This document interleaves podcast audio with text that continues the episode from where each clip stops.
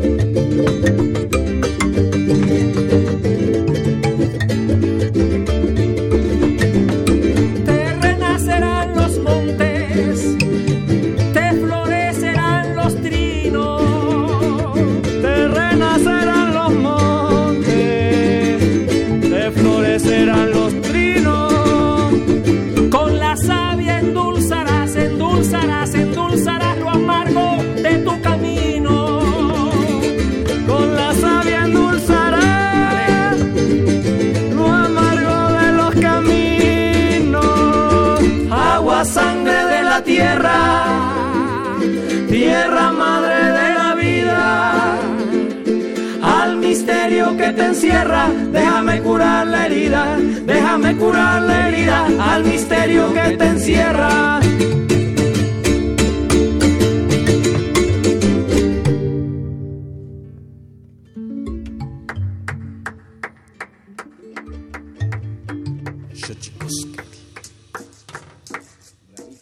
El collar de flores comienza a hilarse. Es momento de ir a lo profundo. Radio UNAM presenta Xochicóscatl, Collar de Flores, con Mardonio Carballo. Hacemos revista del México Profundo.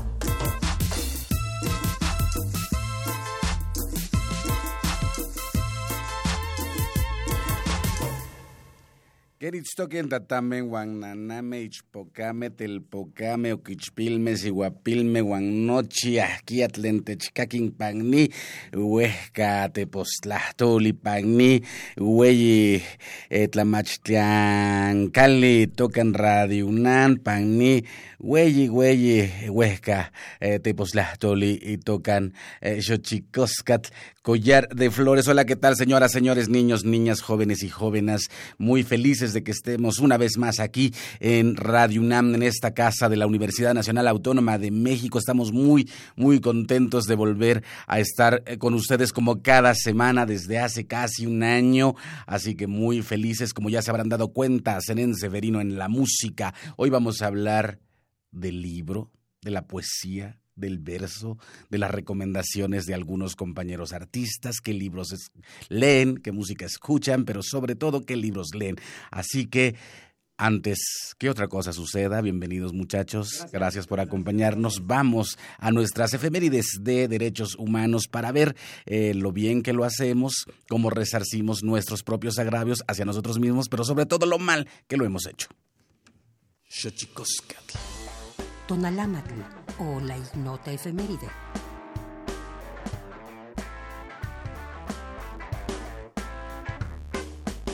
...29 de abril... Desde 2005 se celebra el Día de Conmemoración de todas las víctimas de la guerra química, con la finalidad de reafirmar el compromiso de los estados para eliminar esta amenaza y promover la paz. 30 de abril. Desde 1924 en México se celebra el Día del Niño. En todo el mundo se festeja el 20 de noviembre, pero se cambió de fecha pues se conmemora el Día de la Revolución Mexicana. Primero de mayo. Desde 1889 se celebra el Día Internacional del Trabajo, jornada para que los trabajadores realicen reivindicaciones sociales y laborales y para recordar a las víctimas de la represión a causa de esta lucha. 2 de mayo de 1928, días antes de la inauguración de los Juegos Olímpicos en Holanda, donde participarían por primera vez mujeres, el Papa Pío XI desaprueba las competiciones femeninas. 3 de abril de 1993, Día Mundial de la Libertad de Prensa, para reconocer que una prensa libre, pluralista e independiente es componente esencial de toda sociedad. 4 de abril de 2001. Histórico encuentro de Juan Pablo II y el arzobispo de Atenas y primado de Grecia, que se sella con un mea culpa del Papa por los abusos de la Iglesia Católica. 5 de abril de 1948. México se integra a la Organización de Estados Americanos, órgano creado con el objetivo de ser un foro político para la toma de decisiones, el diálogo multilateral y la integración del continente americano.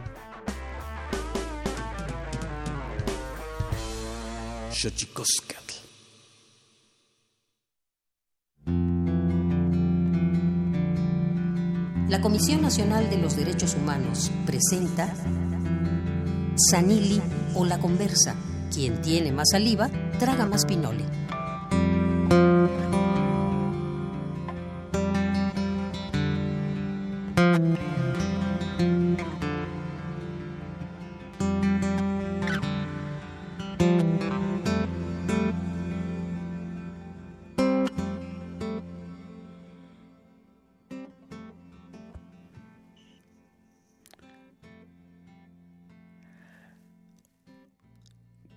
Como les decía, una semana, todavía tenemos los ecos de la fiesta del libro y la rosa, 23 de abril, San Jordi, regale un libro, regale una rosa y bueno, eh, este festejo se da a, a partir el día del libro que se remonta a 1926 y esto porque el 23 de abril de 1666 fallece Cervantes. Bueno, el mismo día fallecen muchos eh, escritores importantes como Shakespeare eh, y Cervantes. Así que aprovechando eso se hace, el, en México se hace la fiesta del libro y la rosa instaurado por la Universidad Nacional Autónoma de México, la casa eh, que nos acoge en este espacio, en esta maravilla que tenemos nosotros acá, la oportunidad de platicar con ustedes a través de este invento maravilloso que es la radio. Y como ya le decía, hoy vamos a hablar de libros, sí vamos a hablar del libro, pero vamos a hablar de música,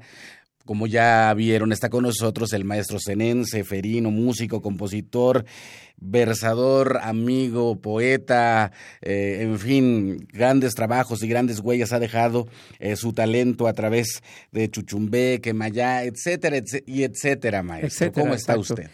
Eh, honrado de tu invitación, de estar con toda la gente aquí en Radio UNAM, con tu equipo de producción, con el sonoro sueño que me acompaña esta mañana. Eh, acabamos de estar. El sonoro sueño. El sonoro sueño. Qué bonito, maestro. Eh, acabamos de estar compartiendo en la fiesta de jaranas y tarimas en el CENART con toda esta jarochiza que se ha vecindado aquí en la Ciudad de México y otros tantos que venimos del sur, de Veracruz y del Sotavento en general. Y el día sábado le dimos privilegio a la palabra, a la palabra improvisada con todos los poetas que ejercemos el oficio que nos heredaron nuestros abuelos. Estamos muy contentos ahora haciendo actividades también de difusión de nuestro, de nuestro trabajo. Qué maravilla, maestro. Pues aquí me dicen que le acompañan Pablo Emilio García en la jarana. Emiliano. Emiliano. Pablo pues aquí dice Emilio. Híjole. Pero bueno, maestro, total, de, de Emilio Emiliano solo hay un paso. Así ¿Cómo está usted? Muy bien, muchas gracias. Qué bueno, Muy contento también de estar aquí. Qué bueno. El nombre es hermoso, me recuerda a Sor Juana Inés de la Cruz, al, al primero sueño. Sí. Carlos López. Así es. Ese, ese sonido acuoso que escucharon hace rato, una, una percusión como de agua, bueno, es la que ejecuta, es el instrumento que ejecuta el maestro Carlos López. marimbol. Marimbol. El marimbol, maestro. Herencia, herencia de la africanía que llega a, se asienta en el Caribe primero y llega a Veracruz en los años 40, 30, 40, heredado por las orquestas que llegaban de Cuba al puerto de Veracruz y después se, se fue diseminando entre la geografía sotaventina al grado de que ahora se invita a este instrumento al son jarocho porque en Huichicobi los jaraneros tocan también con un marimbol de tres flejes nada más, pero este es de, ¿qué será? 12, flejes. Sí, entonces esta instrumentación que estamos ahorita planteando en este sonido viene acompañado de este instrumento maravilloso con ese sonido de agua que tú dices. Sí, suena bastante bastante acuoso, digo yo, y bueno, qué maravilla que el mar y, el agua y el agua salada el agua, pueda remitirnos a, otras cosas sí. más divertidas, más hermosas, más poéticas. Y bueno, es un placer tenerlos aquí. Gracias. Eh, qué maravilla que, podamos ha ah, ah, tenido la oportunidad de machar, como se dice, maestro, las agendas, que ya sé que lo traen a usted loco, maestro. ¿En qué anda? Sí, bueno, eh, estoy a punto de salir para Estados Unidos. Voy a las comunidades eh, migrantes que hay en Estados Unidos. Voy a estar en Bethesda, en una congregación de estas iglesias unitarias que se han declarado también iglesias santuario. Voy a estar en un proyecto en Virginia con la Virginia Foundation for Humanities y el grupo Lua Project, haciendo un trabajo de composiciones para migrantes, que ya lo tenemos estructurado, lo vamos a presentar. Y regreso a Nueva York a estar trabajando con Julia del Palacio. ¿Es tu sede en Nueva York? Eh, ahorita sí, la sede de Nueva York. Eh, vamos a trabajar con Julia del Palacio, que le mandamos un fuerte abrazo, eh, muchos cariños. Vamos a estar trabajando en Queen College y el Children Theater of New York porque van a estar musicalizando y vamos a poner en escena un libro de cuentos para niños que escribí, que se llama Songoro Bailongo, Cuentos de Raíz Jarocha. Se va a hacer una puesta en escena en teatros ahorita de Nueva York, off Broadway, claro, y este y en, diferentes escuelas también. Off, Broadway, pero Nueva York. sí, Nueva York, claro, sí. Pero este, bueno, estamos en eso y trabajando en ya grabar eh, todo esto que están escuchando eh, aquí en Radio UNAM y a través de tu programa, estas composiciones como la acaban de escuchar, El Misterio, van a escuchar ahorita también en unos momentos más Flor de Guayaba, renovando el repertorio de la música tradicional, no sin dejar de abrevar. Regresamos al agua, no sin mm. dejar de abrevar de ese manantial. Sí, fíjate que hace rato yo, yo decía un poco qué bonito que, que, que, el agua salada nos pueda remitir al mar y no a las lágrimas, maestro. Ah, Perfecto. Que también eh, tiene esa otra, esa otra posibilidad. Y ya nos acompaña en la línea el maestro Francisco Goñi, poeta, escritor, librero, eh, de esos que usted puede con toda confianza asumir eh, con convicción la responsabilidad de sus recomendaciones. Francisco Goñi, ¿cómo estás, amigo? Muy bien, pues aquí estamos con el maestro Zenén Seferino, este, platicando acerca de los versos de la poesía, maestro. Usted, ahora sí que como dicen, dicen los clásicos, usted que es poeta. Qué maravilla, Maestro Francisco Goñi, platíquenos en qué anda usted, eh, en, qué líneas andan eh, sus, los derroteros de sus versos. Ah, pues mira, querido Mardonio, eh, pues como bien lo mencionas, hay varias facetas. Eh, la parte del librero, bueno, pues seguimos ahí trabajando en una cadena de librerías eh, y abriendo, acercando libros a, gente en, puntos distantes, acercando y creando lectores por, por toda la República y aquí en la Ciudad de México.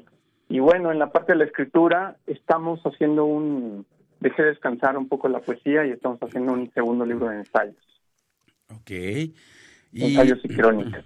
Maestro, a ver, así al vuelo y, sin decir agua va, ¿cuáles son los libros que nos recomendaría? Estamos haciendo un poco a destiempo. Bueno, un poco a destiempo no, porque hoy la Universidad Nacional Autónoma de México lanza la fiesta del libro y la rosa.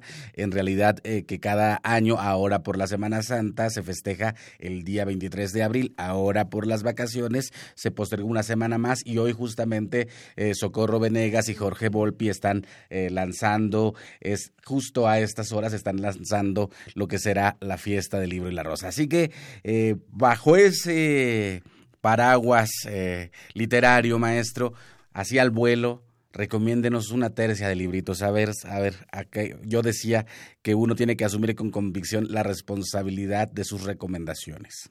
Ah, pues eres muy amable y gentil, querido amigo. Pues miren, eh, les voy a recomendar, para empezar, autores mexicanos. Si no han leído todavía Fernanda Melchor, yo la considero quizá la voz más sorprendente en la literatura mexicana en los últimos años. Una escritora eh, que hizo eh, temporada de huracanes, retrata eh, la crudeza que está viviendo el estado de Veracruz, la violencia, las vejaciones, este, la tristeza, ¿no? La pérdida y bueno, de una forma y un arrebato muy poético, ¿no? Eh, no solamente es la sordidez, sino sublima a través del lenguaje. ¿Te refieres a temporada de, huracanes, dices? Eh, temporada de huracanes, mm, así es. Eh, se los recomiendo mucho, publicado por Literatura Random House.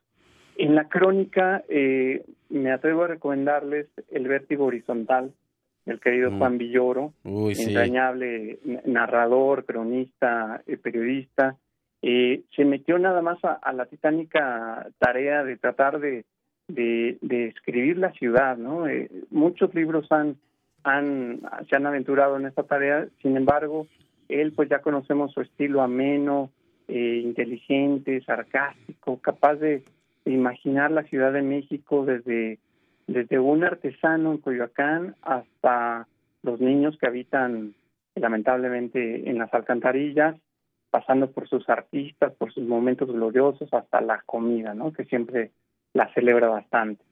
Y eh, en otro tono les voy a recomendar, hay un filósofo, eh, a mi gusto quizá el más agudo, eh, que está haciendo un diagnóstico del mundo contemporáneo, Byung-Chul Han, un, un, escritor coreano afincado en, en Berlín, que bueno, es es despiadado para darnos el diagnóstico de nuestras sociedades, contemporáneas. Se hizo célebre por el libro La sociedad del cansancio, donde, donde señala que bueno el individuo contemporáneo está aventado eh, radicalmente al trabajo hasta agotar su existencia buscando un, un paro, ¿no? Un paro del alma. Entonces es una alerta muy interesante y recién acabo de leer otro de sus libros que se llama La agonía del Eros, donde también hace un diagnóstico del amor, qué está pasando con el amor en, esta, en nuestras sociedades, desde las redes sociales, la pornografía, eh, la vida cotidiana, hasta el reconocimiento de la autoridad, ¿no? Eh, pues esa sería una tercia, ya el pilón tal vez, el tiempo, eh, por supuesto, al maestro Francisco Hernández, que tú y yo leemos tanto, al poeta mm. querido veracruzano. eh, creo que su, su obra eh, reunida, que la publicó el Fondo de Cultura en grado de tentativa, pasó un tanto desapercibida y bueno, créanme que este es un trabajo que hizo el Fondo de Cultura titánico en dos tomos bellísimos. Eh, se lo recomiendo mucho si no leído a este poeta oscuro, eh, amoroso, erótico, eh, entrañable, es momento de hacerlo en esta celebración. Ok, entonces estamos con eh, Fernanda Melchor, temporada de, huracanes, que fíjate, hoy Veracruz se nos revela, está con nosotros el maestro Zenén Seferino aquí eh, en, en cabina y bueno, todo su trabajo con respecto al son jarocho. Efectivamente, el libro de Fernanda Melchor, temporada de huracanes, para quien no lo haya leído, es tiempo de, de porque además de leerla, porque además de retratar con crudeza, como bien lo decías Francisco Goñi, al, teje de una manera muy fina eh, la, narración de este libro y creo que efectivamente es una, eh, es una escritora muy joven de 1983, si no mal recuerdo. Muy joven y bueno, la, eh, me parece que efectivamente Temporada de Huracanes es uno de los grandes libros a leer en este momento y es hora de celebrar también a nuevas generaciones que están dando de qué hablar con respecto de la literatura mexicana. Y bueno, el maestro Juan Villoro ese pues ya es como... Ya es, es como de casa y, y, si esa casa pudiese ser nuestros corazones, también la habita ahí el maestro muy, muy querido Juan Villoro, un hombre generoso, que se dio a la tarea no solo de lo que dices, de retratar la ciudad, sino también de buscar en sus artículos y, y hacer este compilado, maestro. Creo que sin duda es, es ese me parece que es un porque incluso si no mal recuerdo ya contiene el de puño en alto, ¿no? Así es, eh, a manera de, de, de, cierre incluye esta esta elegía, este poema, que bueno, a él no le gusta y, creo que si no es preciso llamarle poema, es simplemente un texto muy emotivo eh, a propósito del, del 19, eh, del terremoto que, sacudió la, la ciudad y bueno, es un, un libro bellísimo que se disfruta y es un gran homenaje yo creo a la Ciudad de México. Voy a aprovechar para hacer un comercial. Eh, nosotros, el Museo Nacional de Culturas Populares, se une al festejo de la fiesta del libro y la rosa, que también allí tendremos algunas actividades concernientes a la cultura popular y concernientes también a, a los pueblos indígenas, así que también estaremos ahí. Y les voy a compartir, no veníamos preparados, pero les voy a compartir las recomendaciones del maestro Alonso Arriola, un bajista, y les voy a pedir aquí a los maestros que vayan pensando en sus libros favoritos también, a ver, a ver cuáles son las recomendaciones de nuestros músicos invitados. El vuelo del águila, ¿o cómo era? La silla de no sé qué. Estamos aquí haciendo bromas, maestro. Que... Pero bueno, mire, vamos a ponerle aquí, súbale allá a producción, le pido que suba, porque vamos a poner las recomendaciones del maestro Alonso Arriola. Hola amigos, los saluda Alonso Arreola, escribajista. Ahora que todavía estamos festejando el libro y que estamos en tiempo de ferias, me piden que les recomiende algunos títulos. Em, serían demasiados, pero pues siendo sincero y eh, compartiendo lo primero que me viene a la cabeza, em, desde luego que les recomendaría eh, la poesía de Roberto Juarros, argentino, o las voces de Roberto Porquia, o las greguerías de Gómez de la Serna. Eh, desde luego que en plan novela, eh, a mi camarada y amigo Michel Houellebecq, al gran Italo Calvino, de México, por supuesto, mi favorito de los poetas, que es Francisco Hernández, aquel que escribiera El pelícano se clava en el azul vespertino y semeja un tizón de lava o un arcángel submarino cuyo vuelo no se acaba donde termina el camino. El pelícano soñaba, no hay mar, tampoco destino. Eh, y sobre todo pues les recomendaría aquel libro eh, que sus manos y sus ojos encuentren y de la manera más casual hagan suyo comprometidamente. Abrazos. Alonso Arriola, Alonso Arriola, el gran amigo nuestro, escribajista como él mismo se define, dándonos también una cátedra de su capacidad lectora. Francisco Hernández, repite, mi querido Goñi. Mira qué bella coincidencia. Y fíjate, Muy merecida por el maestro Hernández. Y fíjate que yo también lo, lo recomendaría mucho, así que el maestro Francisco Hernández se suma, yo creo, a, yo creo que es, no sé, bueno, seguramente esta es una opinión muy personal. Yo, yo digo que es el mejor poeta vivo de nuestro país. Sin duda, ¿eh? sin duda. Y si me permites eh, el anuncio de corte comercial, bueno, si van a ir a, la UNAM, al festejo, pues busquen a los amigos de Almadía. Almadía Editorial Oaxaqueña ha lanzado un plan para publicar prácticamente toda su obra. Entonces, con bellísimos eh, diseños de Alejandro Magallanes, encuentran un diálogo portentoso de los de los poemas de este querido poeta veracruzano. Sí, fíjate que, que él, eh, ay, ¿cómo se llama este último trabajo que hizo Francisco con ellos? ¿Odioso Caballo? No, ah, no, el anterior entonces. ¿Cuántos lleva él? Ya lleva varios, ¿no? Con Almadía. Uf, con Almadía sí, ya lleva cantidad de, libros. Eh, Población de la Máscara. Eh, tenemos el de el de la isla. El de la isla. Mal de Grace. Uy, qué fuerte ese libro. Sí, Mal de Grace. Población de la Máscara, bueno, también es un libro fenomenal sobre qué estaban pensando casi 100 artistas en el momento de hacerse un autorretrato. Mm. Nada más, imagínense eso. Es una cosa bellísima. Es... la de las breves ausencias, también es el, otro, sobre la epilepsia. Sí. Además, bastante prolífico, Francisco, ¿no? prolífico, sí, es uno de los grandes poetas que, bueno, escribe desde hace 30, 40 años, por lo menos un libro al año. Entonces, estamos hablando de más de 40 títulos en su bibliografía personal. Y que compartimos, maestro Zenén Seferino, compartimos eh, el maestro Francisco Hernández y yo el nombre en su heterónimo, Mardonio Cinta, que seguramente le suena. Claro, demasiado.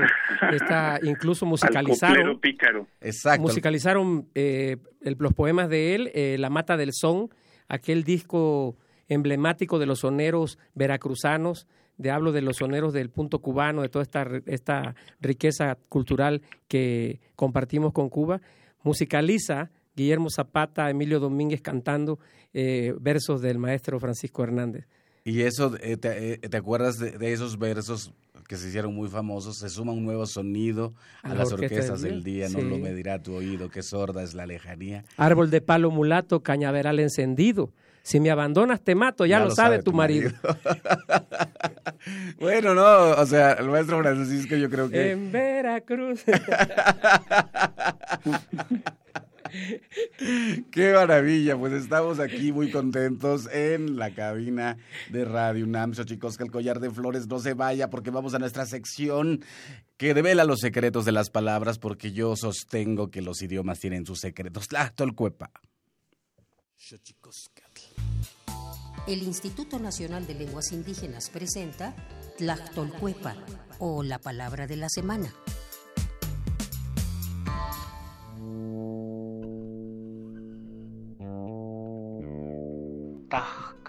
Esta es una expresión mije proveniente de la variante lingüística alta del estado de Oaxaca, que se utiliza para referirse al cargo que el pueblo encomienda a un hombre para ejercer de alguacil u oficial menor de justicia, además de ser el primer cargo para comenzar en el tequio o participación en la comunidad, el topil. El vocablo es un sustantivo que proviene de la variante lingüística mijezoque y pertenece a la agrupación lingüística mije.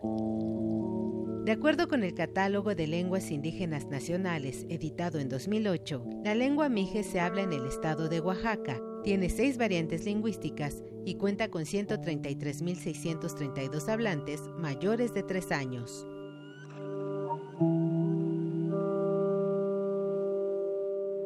Xochicoscatl. Pluriversos PUIC, un mundo culturalmente diverso. Espacio en colaboración con el Programa Universitario de Estudios de la Diversidad Cultural y la Interculturalidad.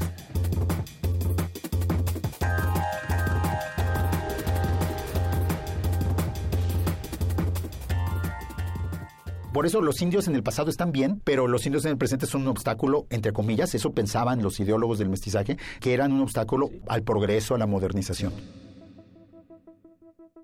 Para el historiador Federico Navarrete, del Instituto de Investigaciones Históricas de la UNAM, no hay duda de que en México hay racismo y que siempre se combina con otras formas de discriminación como el clasismo, la discriminación étnica por idioma, la discriminación de género y la criminalidad, entre otras. Pero, ¿en dónde se origina el racismo en México? El racismo funciona por medio de la idea del mestizaje. Los gobiernos que surgieron de la revolución hace 100 años hablaban de construir una nación mestiza la idea del mestizaje es que se iban a juntar, que se debían mezclar los indígenas y los europeos, aunque desde luego nunca se mencionó que en México también vivía personas de origen africano y personas de origen asiático, pero la mayoría de la población que eran indígenas o hablantes de lengua española, se pensaba que todos debían convertirse en mestizos. Y eso implicaba que dejaran de hablar lengua indígena, implicaba que dejaran de sentirse miembros de sus comunidades y más bien se sintieran sobre todo miembros de la nación mexicana. El mestizo tenía que ser moderno y moderno tenía que ser no indígena culto, entre comillas, y no se reconocía que los pueblos indígenas tienen culturas milenarias, por ejemplo. En esta tesitura, Navarrete comenta que las instituciones del gobierno mexicano, al ser repetidoras de este discurso de apropiación cultural, tienen que hacer un ejercicio de autocrítica que incluye una petición de perdón y un cambio de postura ante la historia de los pueblos indígenas y la manera de narrarla. Porque la idea del mestizaje que nos venden es que México tuvo un pasado indígena que fue glorioso, pero su futuro no puede ser indígena. Su futuro debe ser occidental, moderno, liberal, eh, capitalista. Entonces hay ahí una política de la historia también que es racista. Lo que haga el Estado mexicano en México me parece más interesante que lo que pueda hacer el gobierno español. O sea, porque en efecto, el gobierno mexicano tiene que pedir mucho perdón a la población. Porque una de las cosas que se dice poco es que algunos de los peores actos de despojo y de colonialismo y de racismo que ha habido en este país en los últimos 500 años fueron cometidos por los gobiernos independientes de México, no por los españoles. Por ejemplo, la imposición de la lengua española y el ataque y la prohibición y la agresión contra las lenguas indígenas, que hizo que un país que todavía en 1810, 70-80% de la población hablaba lengua indígena. Un siglo después, 80% de la población hablara español. Eso lo hicieron los gobiernos independientes. Y muchas otras cosas. El despojo de tierras más fuerte, o sea, cuando más se le quitaron tierras a las comunidades indígenas fue en el siglo XIX y ahorita en los últimos 20 años. No fue, curiosamente, durante el periodo colonial. El tema del perdón, yo creo que es una demanda popular en muchos sectores de la población, pero habría que ver quién tiene que pedir perdón. Asegura el escritor que si bien la gente no dice ser racista, el racismo es insidioso y difícil de identificar, porque se disfraza en las formas de convivencia social, del habla y del comportamiento de manera cotidiana. Así pues, hay que resignificar el pasado, ya que constituye un valor histórico que da carácter inclusivo en el cual debemos reflejarnos todos.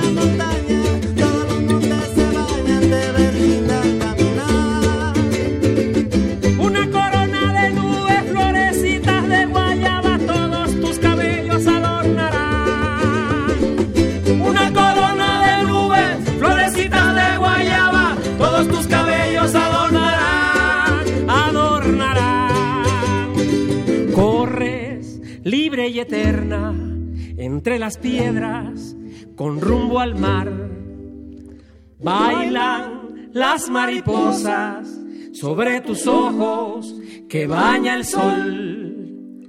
Cantas coplas muy bellas, flores y hierbas te dan su adiós.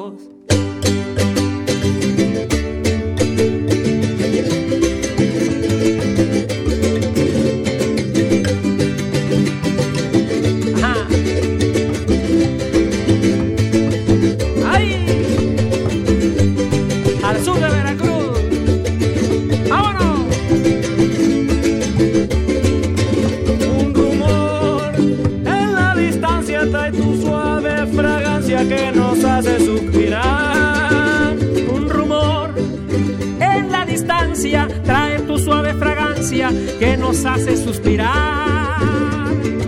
Por en las estrellas las tejiste a tu vestido y tu piel sonriendo va. Por lunar en las estrellas las tejiste a tu vestido y tu piel sonriendo va.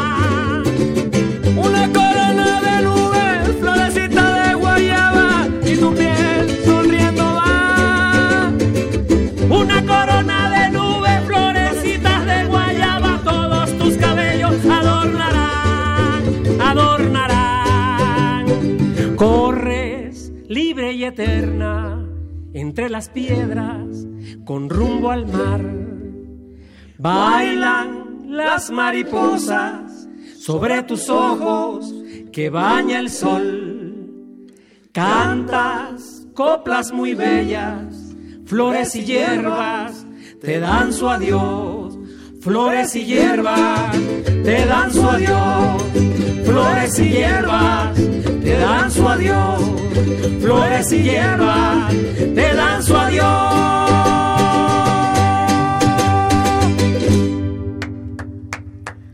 Bravísimo, bravísimo. Seferino y Sonoro Sueño conformado por Pablo Emilio García en la Jarana Segunda, Emiliano, Pablo Emiliano, de Emilio Emiliano, muy bien, aquí lo...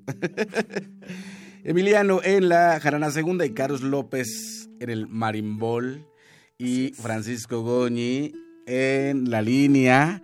Seguimos ahí, mi querido Francisco Goñi. Aquí estamos, querido. Muy bien. Oye, y platícanos, eh, hicieron algunas actividades en torno a la fiesta del libro y la rosa ahí en esta librería maravillosa, en la Gandhi, donde... Eh, ¿qué, qué, qué, haces en la Gandhi, querido amigo? Pues mira, eh, querido, además de está muy cerca de, la celebración del, Día del Niño, eh, se combinan una serie de cosas, ¿no? El, el 23 eh, pasado estuvimos regalando rosas eh, a todos los lectores que nos acompañaron y en la compra de cualquier libro se le obsequió otro. Entonces, prácticamente los apapachamos con lo, lo, que más atesora el lector, ¿no? Eh, en algunas de nuestras librerías regalamos café, en fin, tratando de hacer una grata experiencia y, que nos, nos visiten de nueva cuenta, ¿no? Eh, esto se sumó, como te decía, a la celebración de los pequeños lectores, porque para Gandhi es súper importante incentivar, estimular la lectura en las cabecitas, que sabemos que se van a transformar en, jóvenes lectores y después en, en adultos lectores. Entonces, pues eh, una cartelera muy intensa de, cuentacuentos, talleres, obras de teatro, conciertos. Entonces, bueno, sí ha sido un mes de mucha actividad para nosotros. ¿Cómo andas en tus recomendaciones de libros para niños, mi querido Francisco Goñi? Pues mira, eh, tenemos también una oferta muy, muy amplia y de, para todas las edades. Incluso nosotros tenemos eh, secciones para incluso niños de, menos de un año, ¿no? Este es un dato curioso. Hay libros, la gente lo desconoce, de, tela, de plástico, para que el niño ya desde temprana edad se estimule y se enamore de este objeto. Yo, yo ahora mismo les recomendaría un libro que hizo el gran José Luis Trueba y, el maestro eh, Juan Gerovius, el Gabinete de, las Maravillas. Eh, es un libro fenomenal, una suerte de bestiario de bichos que le gustan a los niños, pero bueno, tú sabes la eh, el estilo que imprime Juan Genovis a sus dibujos, a sus acuarelas, eh, de una imaginación y una y una creatividad enormes.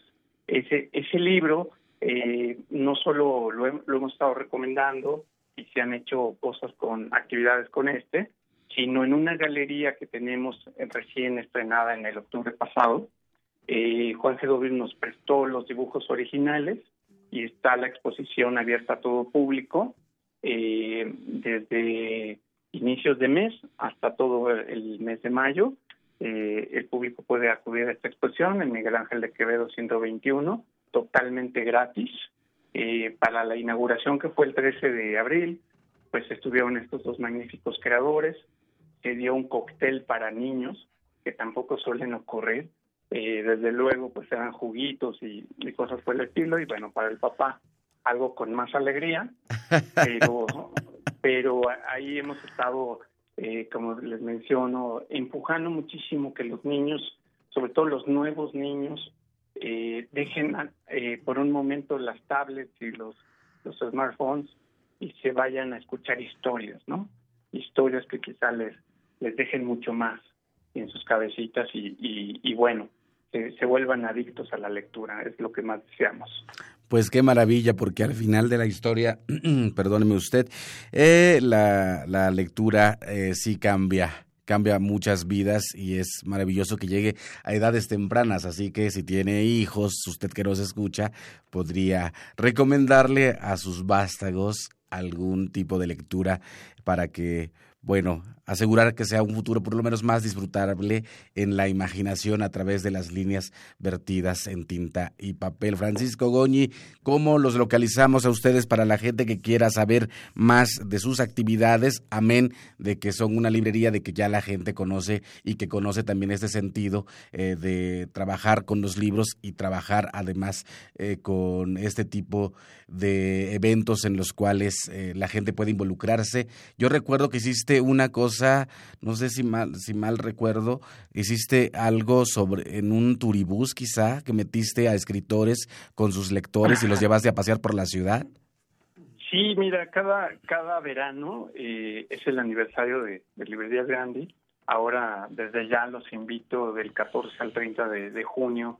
Vamos a tener el festejo por los 48 años de, de, esta cadena de librerías y tratamos de sorprender a los lectores lo más que se pueda con eventos y formatos muy distintos de los convencionales, ¿no? Aquel que recuerdas fue hace unos tres años.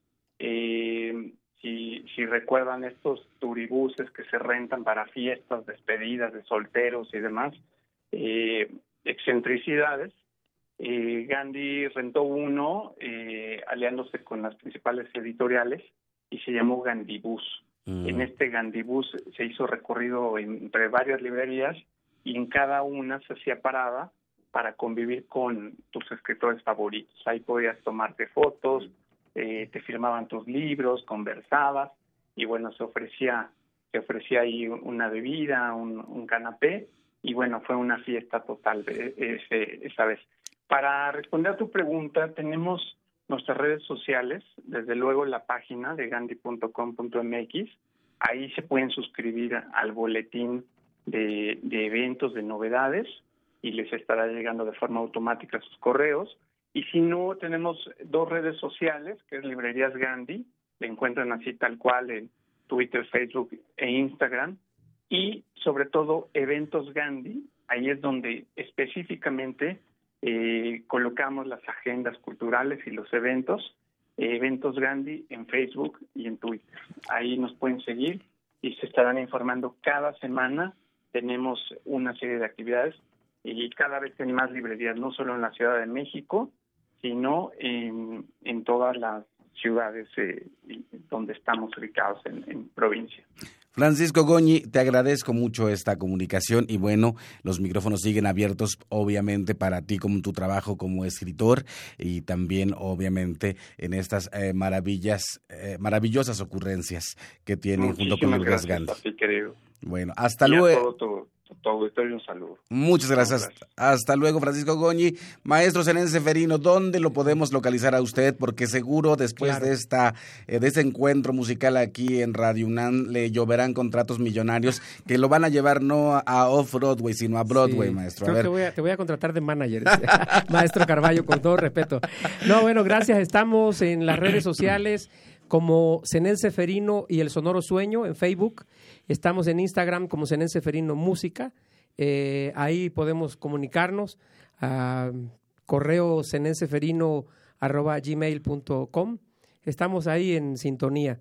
Eh, gracias por la invitación, gracias por este espacio para conversar y hablar de la música, hablar de la poesía, escuchar eh, las recomendaciones literarias. No, hombre, pues que, yo creo que esas son. A ver, ¿cuáles recomendaciones, muchachos? A ver, empezamos. A ver, empezamos. Este, ¿Quién quiere comenzar? A ver, yo puedo empezar, empezar recomendando a una amiga muy querida que se llama Marta Mega, que es ah, poeta. La conozco perfecto. Tiene un, un librito, un poemario que se llama Vergüenza, que está buenísimo, está riquísimo eso. Un, saludo a Marta, que la conozco desde que era chiquititita, hija de un compañero periodista, Ignacio Rodríguez Reina. Te mandamos saludos, Marta saludos, Saludos, saludos. A ver, ¿quién más recomienda otro libro? Este, bueno, yo ahorita que decías para niños, me puse a pensar de los libros que más disfruté de niños son los libros de Emilio Salgari, Los Tigres de Montprasem y las aventuras de Sandokan y todo eso. Para los chamacos está increíble y pues se los recomiendo yo. Usted, maestro Zené. Para los niños, el Songoro Bailongo, de un servidor. Lo encuentran en Gandhi, precisamente. Eh, estoy seguro que ahí estará. Songoro Bailongo. Cuentos de raíz jarocha. Muy bien, maestro. Pues, pues ah, yo recomiendo Alicia en el País de las Maravillas, que me parece una de las grandes, eh, grandes procesos de arranque para la imaginación, la divina comedia también, muchachos, para los que eh, anden buscando poesía importante. La divina comedia es un libro que no se deben eh, de perder. Y bueno, Sor Juana Inés de la Cruz me parece la poeta más importante y creo que también deberían eh, de, leer a nuestra querida Jerónima, Sor Juana Inés de la Cruz. Y yo creo que sin dudas es un, el libro es yo decía, sobre todo nosotros en los pueblos indígenas que todo eh, tenemos o que tenemos un mundo, un universo en la tradición oral, yo decía que sí está padre la tradición oral, que me parece fundamental, ¿no? Pero también ponerla por escrito hace que llegue más lejos en el tiempo. Claro, en el tiempo. Mi hijo, que está cumpliendo 18 años, ayer cumplió, dice que tiene que ser Sor Juan Inés de la Cruz una materia obligada desde primaria para los niños de México, ¿no? la poesía y toda su obra. Además, Sor Juan Inés de la Cruz, para los que no sepan, escribió también eh, eh, en náhuatl y bueno, y sí era, es impresionante el dato que daba Federico Navarrete. Por cierto, le mandamos un saludo a Juan Mario Pérez del programa del PUIC, que nunca me puedo aprender de la UNAM, no, pues, ha cambiado tanto el nombre que nunca me lo puedo aprender de memoria, pero pues, sus siglas es PUIC. Te mandamos un abrazo, Juan Mario Pérez, si nos estás escuchando aquí. Y bueno, la cápsula que nos entregaste hoy acerca eh, del racismo y con la voz de Federico Navarrete diciendo las barbaridades que dijo que en 1810 el 70% de la población mexicana hablaba alguna lengua indígena es atroz es atroz lo que, lo que el, doctor Federico Navarrete nos da a, conocer y por cierto aprovecho eh, para recomendar el libro México Racista de Federico Navarrete para que vayamos ahí poniendo nuestras barbas a remojar con relación a la concepción que tenemos del mestizaje. Me parece ahí que tenemos una, eh, una gran eh, posibilidad de remontar, me parece, esta, este imaginario de lo que es México y la realidad de lo que es México y entonces hay que leer necesarísimo al, al, doctor Federico Navarrete, que hoy en la cápsula del PUIC, aquí en Xochicóscat, nos ha entregado en la voz de Juan Mario Pérez. Así que, maestro, eh, planes, discos. Pronto vamos a estar grabando ya el material que estamos este ahorita compartiendo, claro que sí. Son sones compuestos por un servidor a partir de la de la tradición y los muchachos tienen actividades también alternas. Están aquí en la Ciudad de México, cada quien con su proyecto. A ver, platíquenos, nuestro. Eh, pues ya que ya que estamos en esa eh, aprovechando. Pablo Emiliano en la Jarana Segunda. claro que sí. Este, yo estoy participando ahorita con el grupo Semilla, son urbano. Este, me parece que hace unos días estuvieron por acá. Mm, sí, son También estamos grabando disco, espérenlo, esperamos no demorar tanto pero en unos mesecitos ya estará también. ¿Con semilla o en otro proyecto alterno? Con semilla. Ok. Y bueno, hay otros proyectos, este, con Shinto, con Bandera, eh, hay proyectos interesantes. La jarana de todos los sones. Sí. Maestro. Bueno, yo ahora estoy eh, con un proyecto que se llama Los Hijos del Chuchumbé, porque no le podíamos poner Los Hijos del ya saben qué. y... Dios, estamos en horario para niños. y bueno, pues ahí estamos trabajando, son eh, somos cinco músicos ahorita, eh, la mayoría son de Cozoleacaque y de Coatzacoalcos. Bueno, son de Cozoleacaque, Saúl, eh, eh, Lalo Merodio en la, en la guitarra de son, Sajo en la percusión de Coatzacoalcos y bueno, ahí estamos dándole, trabajando duro. ¿Y, cómo es que le llegan a ustedes al son, maestros? A ver, ya que estamos en esa. Mira, en Jalapa, eh, ahí somos nos de Jalapa, Pablo y yo. Somos amigos desde los 15 años por ahí. Y más o menos a la misma edad empezamos. agarramos la jarana, el gusto por la jarana juntos y ahí seguimos en el camino. Pues generaciones nuevas florecen, ¿no, maestro? Ha sido una labor intensa de sembrar. Usted ha hecho mucho también en ese Cosechar, sí. Seguimos en la misma dinámica Quiero comentarles que en junio se va a estrenar de Andrea Córdoba un documental sobre una mujer que se asiló perseguida por ICE, por esta policía migratoria de Estados Unidos, se asila en el Alto Manhattan, en una iglesia, y desarrolla su vida cotidiana ahí para que no la deporten. Andrea Córdoba, mexicana, realiza el documental y un servidor realiza eh, la música, una pieza que me gustaría compartir ahorita contigo. Pues, ¿Le parece, maestro? Ya llegamos casi al final de nuestra entrega, este, pero repítanos de nuevo su, eh, sus redes eh, sociales. Claro que sí, Zenén Seferino Música en Instagram, estoy como ZH también en Instagram, estoy en Facebook como Zenén Seferino Huervo y la página del grupo es Zenén Seferino y el Sonoro Sueño ahí estamos en comunicación. Y les quiero comentar que esta entrega es la entrega última o la primera, como bien se quiera decir, de nuestro primer aniversario, muchachos. ¡Ah! ¡Felicidades! felicidades. La próxima semana tendremos la oportunidad de escuchar aquí en. Tendremos eh, el próximo lunes, para la gente que lo sepa, próximo lunes no, en 15 días, sí, en 15 días vamos a vamos a tener en la sala Julián Carrillo el 13 de mayo la celebración de aniversario con los Vega en la sala Julián Carrillo a las 11 de la mañana. Felicidades. Así que vamos a tener, ya les vamos platicando a, la gente, vamos a tener eh, una entrevista, una entrevista, digamos, como habitual, de 10 a 11, y a las 11 comienza nuestro nuestro festejo con los Vega, muchachos. Muy bien. Están invitados. Que llamen o, qué, o cómo va a ser la dinámica para entregar los boletos. Que lleguen a la sala Julián Carrillo, un concierto de los Vega de las 11 a las 12. La entrada es libre, así que viva el son jarocho, como bien lo han dicho todos los que están en esta sala, porque al final de cuentas el trabajo de florecimiento de las nuevas generaciones corresponde también a los que precedieron, a los que van marcando el camino con sus huellas. Se tenía que decir y se dijo. Vámonos pues con más libros al rostro o lo que es lo mismo, más amoch, menos face. Más libros al rostro o lo que es lo mismo, más amoch, menos face. Espacio en colaboración con el Instituto Nacional de Antropología e Historia.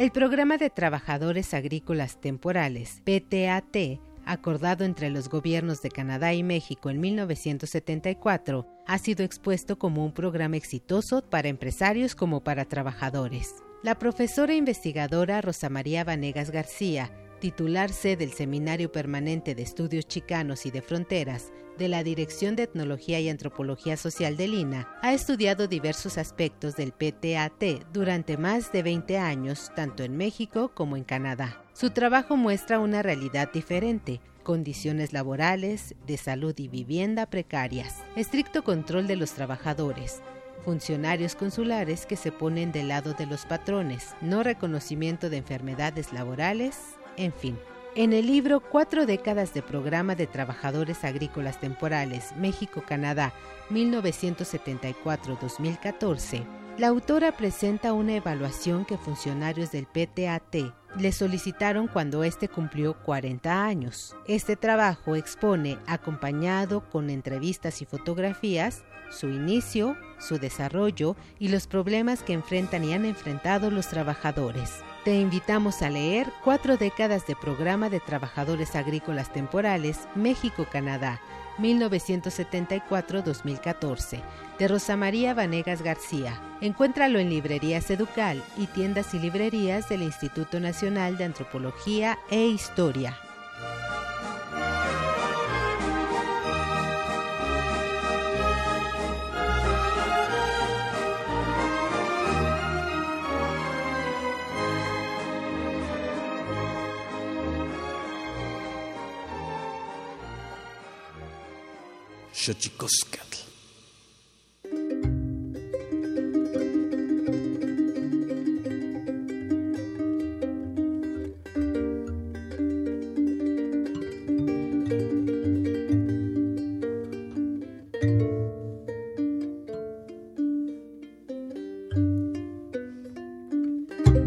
La saliva naranja,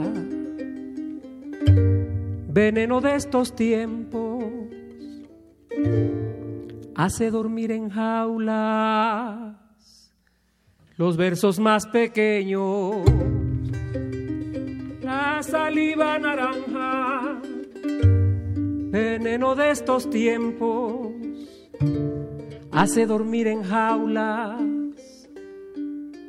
los versos más pequeños, déjame salir, grita un colibrí la noche es fría, lengua de navaja, déjame salir, grita un colibrí. La noche es fría, fría, lengua de navaja.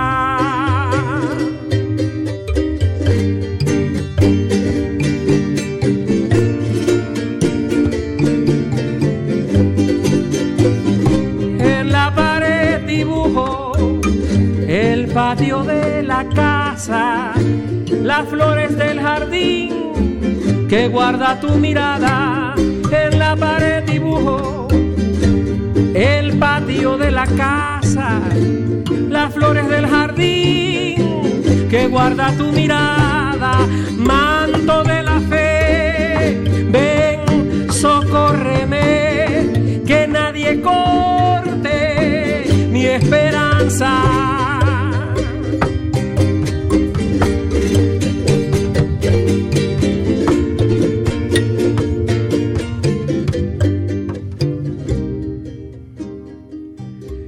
Sea tu boca como una espina, Whitsley, así le llaman, que se haga tu boca de chuparrosa, colibrí para hacer espada y para hacer caricia, que sea tu pico tu espada, colibrí, que sea tu boca justa y que sean bonitas tus palabras, que tengan ritmo y música, que tzit, tzit, tzit, tzit, sea tu vuelo, Huitzitzilin, Gracias, Seren Severino, en esta casa, Xochicosca, el collar de flores. Gracias a Pablo Emiliano, gracias a Carlos López, al sonoro, al sonoro sueño. Gracias a usted por escucharnos aquí, gracias a la producción de este programa.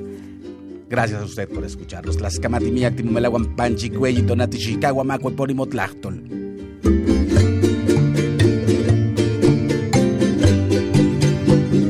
allá donde yo vengo, paren las madrugadas, niños que viven riendo, mientras les llore el alma de allá, de allá donde yo vengo, paren las madrugadas, niños que viven riendo, mientras les llore el alma, déjame salir, grita un colibrí la noche es fría.